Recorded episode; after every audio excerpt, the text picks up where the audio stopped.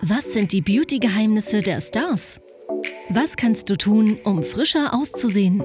Und was hilft gegen Zellulite? Herzlich willkommen bei deinem Beauty Doc Podcast mit Dr. Nils Freitag. Wenn dich die Themen Schönheit, Ästhetik und Kosmetik auch so faszinieren, bist du hier goldrichtig. Freue dich jede Woche auf frisches Insiderwissen vom Profi. Und jetzt ganz viel Spaß mit deinem Beauty Doc. Herzlich willkommen zur zweiten Episode. Mein Name ist Dr. Nils Freitag. Ich bin einer der ganz wenigen deutschen Schüler des weltberühmten Dermatologen Dr. Zeno Baji. Ähm, Dr. Obaji hat auch mich in Beverly Hills ausgebildet und es ist mir eine absolute Herzensangelegenheit, heute über das Thema Feuchtigkeitscremes zu sprechen. Beauty Doc Thema. Das ist wirklich so ein Bullshit-Thema. Da gibt es so viel Mist, was man äh, uns an den Kopf wirft, wo man äh, wo die Industrie versucht, uns glauben zu machen, was richtig wäre und was wir unbedingt brauchen. Also Feuchtigkeitscremes sind ja der absolute Renner. Die meisten Frauen glauben, sie bräuchten sie, die meisten Frauen nehmen sie auch täglich. Aber ist das denn auch wirklich so?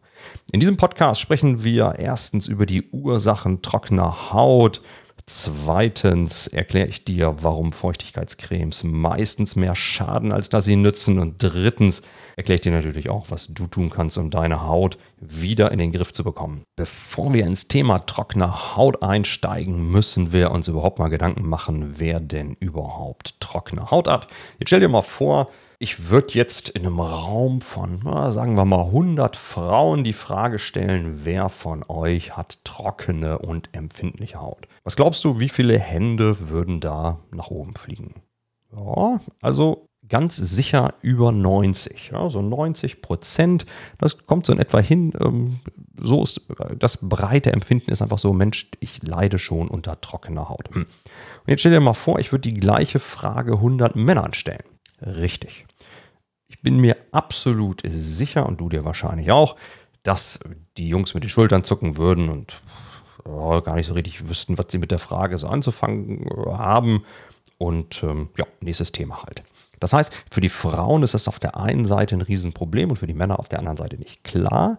Männer haben jetzt eine etwas andere Haut als Frauen, die zum Beispiel etwas dicker, aber Männer nehmen in aller Regel auch gar keine Feuchtigkeitsprodukte. Das ist auch schon mal ganz interessant. Tatsächlich ist es so, dass 85 Prozent der Menschen fettige Haut haben. Die haben keine trockene Haut. Ja, das heißt, wenn wir in den Spiegel gucken und wir sehen die vergrößerten Poren, wir haben ab und zu die, die Pickelchen ähm, oder unsere Haut fühlt sich zum Beispiel hinter dem Ohr fettig an, was völlig normal ist, dann haben wir eben keine trockene Haut. Völlig egal, ob die Haut sich trocken und empfindlich anfühlt oder nicht. Die, die tatsächlich trockene Haut haben, das sind so ungefähr 15 Prozent der Menschen, dann sprechen wir von einer Xerose oder zum Beispiel auch von einer Xerodermie. All diesen Menschen, denen ist das in der Regel schon als Kind bekannt. Das heißt, das sind die, die mit ihrer Mama schon beim Hautarzt immer gesessen haben und hier das Problemchen mit der Haut hatten und da das Problemchen mit der Haut.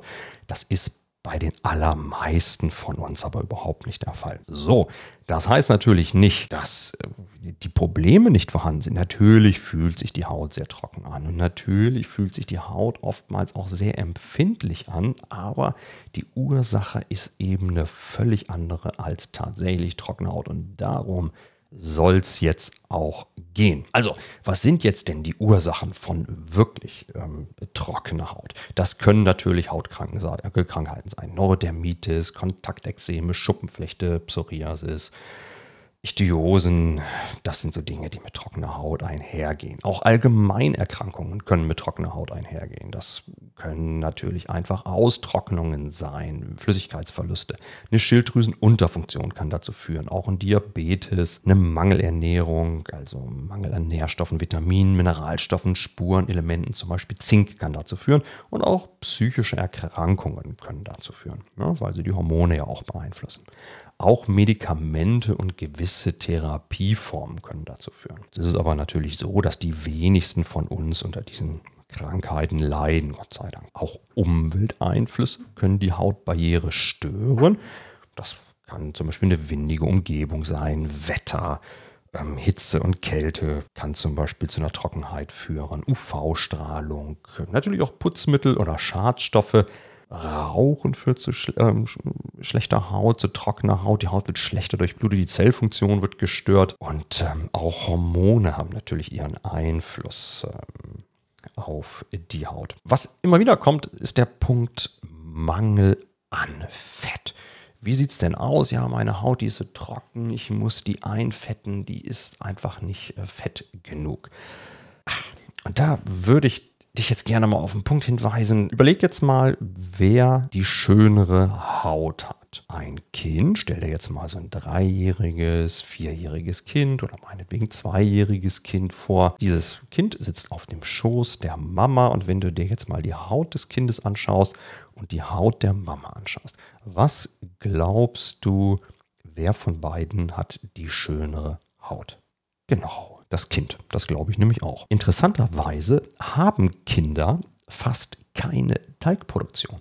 Die Talgproduktion ist am Anfang, wenn wir geboren werden, ähm, sehr hoch, geht dann aber dramatisch runter und bleibt bei fast null bis zu dem Zeitpunkt, wo die Hormone steigen und ähm, die Pubertät einsetzt. Das bedeutet, wenn das denn so wäre, dass unsere Haut Talg unbedingt braucht, dann, dann hätten Kinder keine schöne Haut. Dann hätten die ein Riesenproblem. So ist aber nicht der Fall. Das heißt, da ist irgendwo ein Fehler in der Matrix, auch in der Denkweise. Und ganz wichtig, Feuchtigkeitsmangel hat überhaupt nichts mit Fett zu tun, sondern Feuchtigkeitsmangel hat was damit zu tun, mit gewissen Stoffen, die die Haut ähm, speichert und auch ähm, selber produzieren kann. Und dazu gehört zum Beispiel Hyaluronsäure. Und wenn die Hautbarriere beispielsweise gestört ist, dann haben wir einfach auch einen sehr hohen Feuchtigkeitsverlust durch die Haut. Und dann liegt das Problem viel eher hier. Aber mit Fett hat das rein gar nichts zu tun. Dann haben sehr viele von uns, und da behaupte ich deutlich mehr als bei denen, bei denen die Diagnose gestellt wurde, eine sogenannte Rosatia. Eine Rosatia ist eine sehr häufige Hauterkrankung, die auch auf ähm, einer übermäßigen Talgproduktion beruht. Und ein Kennzeichen der Rosatia ist eben eine ausgeprägte Empfindlichkeit der Haut, eben auch mit Trockenheitssymptomen. Und wenn die unerkannt ist, diese Rosatia, dann ist es natürlich sehr, sehr, sehr schwierig, da auch die ähm, vernünftig zu behandeln. Und dann versuchen wir eben sehr häufig mit Feuchtigkeitscremes dem Ganzen Herr zu werden. Aber das ist leider nicht der richtige Ansatz. Und natürlich hat auch das Alter seinen Einfluss. Die Haut wird im Alter dünner, sie speichert einfach auch weniger Feuchtigkeit und die Amis sagen zum Beispiel, ab 30 ist Doomday. Da werden die Zellen einfach faul. Was für Zellen sind das? Das sind zum Beispiel Fibroblasten, also Zellen, die Kollagen und Elastin produzieren, also die Stoffe, die für Festigkeit und Elastizität verantwortlich sind. Und auch Hyaluronsäure kann von unseren Zellen der Haut produziert werden und sind unheimlich wichtig. Wenn diese Zellen also faul werden, dann führt das eben dazu, dass wir Probleme bekommen und eben auch ähm, diese Trockenheit empfinden, obwohl die Haut eigentlich überhaupt gar nicht trocken ist. Zweiter Punkt, warum Feuchtigkeitscremes meistens mehr schaden als nützen. Also ist ja super interessant. Ne? Die Industrie behauptet ja gebetsmühlenartig, wir bräuchten ihre Feuchtigkeitsprodukte. Ja? Und das kennt ihr auch oder das kennst du auch, der Feuchtigkeitsgehalt der Haut sinkt äh, und der Hyalurongehalt der Haut sinkt ab dem 30. Lebensjahr und bla bla bla, kauf meine Creme und ähm, dann wird alles wieder super. Jetzt haben wir ja mehrere interessante Beobachtungen. Also erstens all die Frauen, die regelmäßig Feuchtigkeitscremes benutzen, klagen über Feuchtigkeitsprobleme. Hm. Ist ja interessant, weil normalerweise sollte man ja denken, die Ursache wäre dann behoben. Ist aber offensichtlich nicht der Fall. So. Zweite Frage, auch ganz interessant. Woraus besteht denn unser Körper eigentlich hauptsächlich? Genau, zu 70 Prozent aus Wasser. Und Jetzt frage ich mich doch, äh, wie es sein kann, dass sich die Industrie tatsächlich hinstellt und sagt, Mensch, dein Körper besteht zwar zu 70 Prozent aus Wasser, ist aber eigentlich alles scheißegal. Guck mal hier, ich habe hier ein Töpfchen, das würde ich dir gern verkaufen, sind 30 Milliliter, kostet die Summe XY, aber das brauchst du ganz dringend. Äh, also da frage ich mich doch, ähm, sind wir hier eigentlich alle bescheuert? Was sind denn jetzt überhaupt die Kaufkriterien, nach denen wir kaufen? Und da müssen wir ein bisschen ehrlich sein. Die Kaufkriterien sind ja nicht besonders wissenschaftlich. Ne? In der Regel ist es ja so, dass man sagt, ah, das riecht jetzt aber gut, die Creme. Und dann steht da auch noch neue drauf. Und dann habe ich da eine Werbung gesehen. Und dann, ah, dann streiche ich die mal auf die Haut. Und ah, das fühlt sich ja wunderbar an. Und so. Das sind so die Kaufkriterien. Das äh, ist aus medizinischer Sicht, das ist äh, ein bisschen schwierig. Und wenn die Hautbarriere doch aber gestört ist, dann ist es extrem wichtig, dass die Ursache auch behoben wird. Und dafür musst du verstehen, dass die Haut aus lebenden Zellen besteht. Die Haut ist keine Wand, die wir streichen können oder die wir verpacken putzen und dann das Problem irgendwie nicht mehr sichtbar ist oder nicht mehr besteht, sondern wir müssen uns wirklich ähm, als erstes mal fragen, was passiert denn eigentlich, wenn wir ständig Feuchtigkeitscremes auftragen? Das Beauty Dog No-Go. Also, die Haut besteht aus lebenden Zellen. Wir tragen jetzt ständig Feuchtigkeitscremes obendrauf und das bedeutet, dass wir ständig Feuchtigkeit auf die oberste Zelllage geben. Das führt zum einen dazu, dass diese Zellen nicht mehr vernünftig abschilfern, das heißt die toten Zellen sich nicht mehr so gut lösen können von der Hautoberfläche und die Haut einfach stumpf aussieht. Das liegt einfach daran, dass das Licht durch eine höhere Lage an Zellen einfach nicht so gut reflektiert wird und die Amis nennen das Dullness. Ne? Die Haut wird dann einfach stumpf, sieht nicht mehr so lebendig aus. Das ist aber erstmal nur ein optischer Aspekt.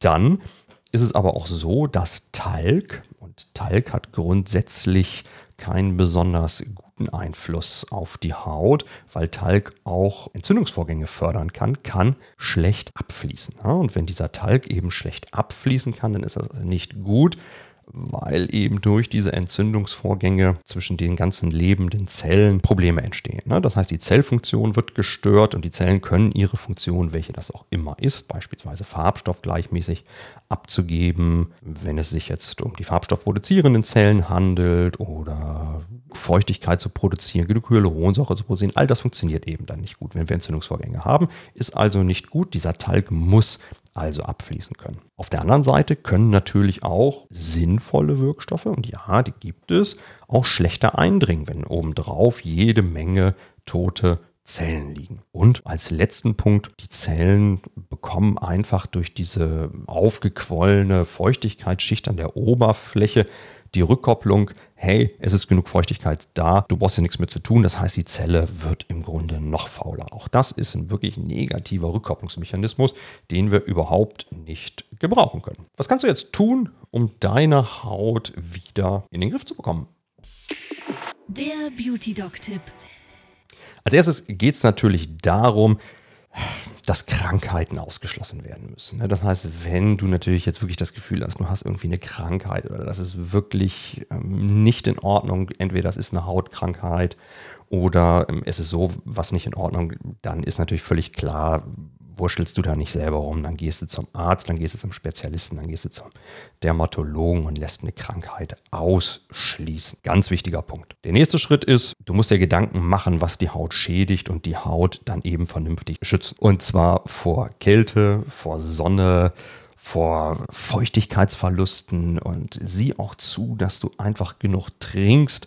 Sei ein bisschen vorsichtig mit der Körperpflege, übertreibst da nicht und ähm, insbesondere rückfettende Cremes sind keine gute Idee, ähm, insbesondere nicht ähm, im Gesicht. Sauna ist eine tolle Sache. Ich selber liebe es auch in die Sauna zu gehen, aber bitte in Maßen trocknet die Haut doch ziemlich aus ist ganz ähnlich mit dem Duschen. Das ist völlig okay, jeden Tag zu duschen. Noch besser wäre es allerdings, ähm, auch mal einen Tag auszusetzen. Und nimm bitte kein Duschgel wirklich immer und exzessiv und an allen Stellen, sondern es reicht da tatsächlich auch mal aus, nur die schwitzigen Stellen, also Achseln, Po, Intimbereich äh, und so weiter, Gesicht zu reinigen. Du musst jetzt nicht wirklich, musst jetzt nicht wirklich immer die ganze Haut äh, gründlichst abseifen. Das stört tatsächlich den Säuremantel. Das ist nicht gut. Nimm ein medizinisches Reinigungsgel ohne Parfum und Zusatzstoffe. Ist zwar ein bisschen langweilig, auch vom Geruch, vom pH, aber gut für die Haut, nämlich leicht sauer. Und äh, wenn du eine Feuchtigkeitscreme nimmst, ist das durchaus in Ordnung, aber eben nur in Ausnahmefällen und bitte nicht regelmäßig. Und Jetzt kommt ein extrem wichtiger Punkt. Welcher Wirkstoff kann denn die Haut am effektivsten stimulieren und wieder dafür sorgen, dass die Zellen eben aus diesem faulen Zustand erweckt werden, dass sie wieder ihre Funktion erfüllen, dass sie Kollagen produzieren, dass die Elastin produzieren, dass sie wieder Hyaluronsäure produzieren, dass die Hautbarriere gestärkt wird und diese ganzen Empfindlichkeiten und Trockenheitssymptome endlich verschwinden. Und da gibt es einen Wirkstoff, der wirklich allen anderen überlegen ist und das ist Vitamin A, Retinol.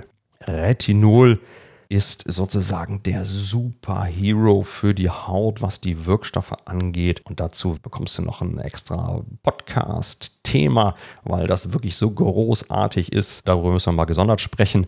Geh bitte nicht einfach los und hol dir irgendwas Retinolhaltiges. Ein paar Erklärungen brauchst du zum Thema. Macht zum Beispiel am Anfang immer ein paar Nebenwirkungen.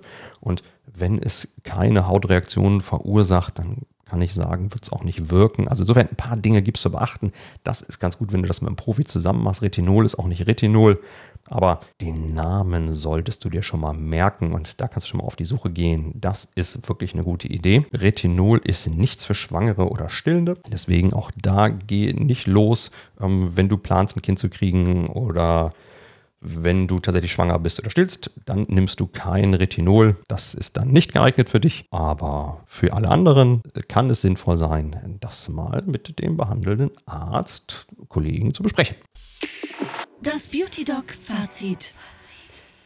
Also, erstens, wahrscheinlich hast du gar keine trockene Haut, sondern deine Haut fühlt sich einfach nur trocken und empfindlich an und wahrscheinlich ist deine Hautbarriere gestört.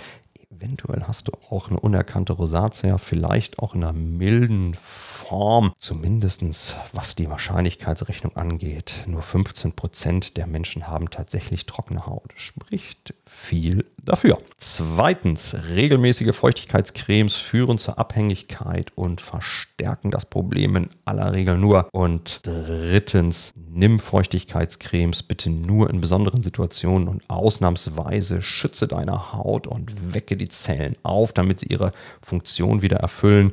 Für alle, die nicht schwanger sind oder stillen, kann Retinol diese Funktion super gut erfüllen. Gehört dann allerdings ähm, ja, ein bisschen in begleitende Profihände. Das war's schon für heute mit dem Thema Feuchtigkeitscremes und trockene Haut. In der nächsten Episode sprechen wir über Botox vom Wurstgift zum Medikament, nicht nur für die Schönheit. Wenn du magst, kannst du dir die Folge auch jetzt schon anhören. Ich sage für heute schon mal Tschüss. Ich wünsche dir noch einen tollen restlichen Tag und bis demnächst. Hat dir der Podcast gefallen? Abonniere ihn jetzt und freue dich jede Woche auf spannendes, frisches Insiderwissen. Der Beauty Doc Podcast mit Dr. Nils Freitag. Dein Podcast rund um die Themen Schönheit, Kosmetik und Anti-Aging.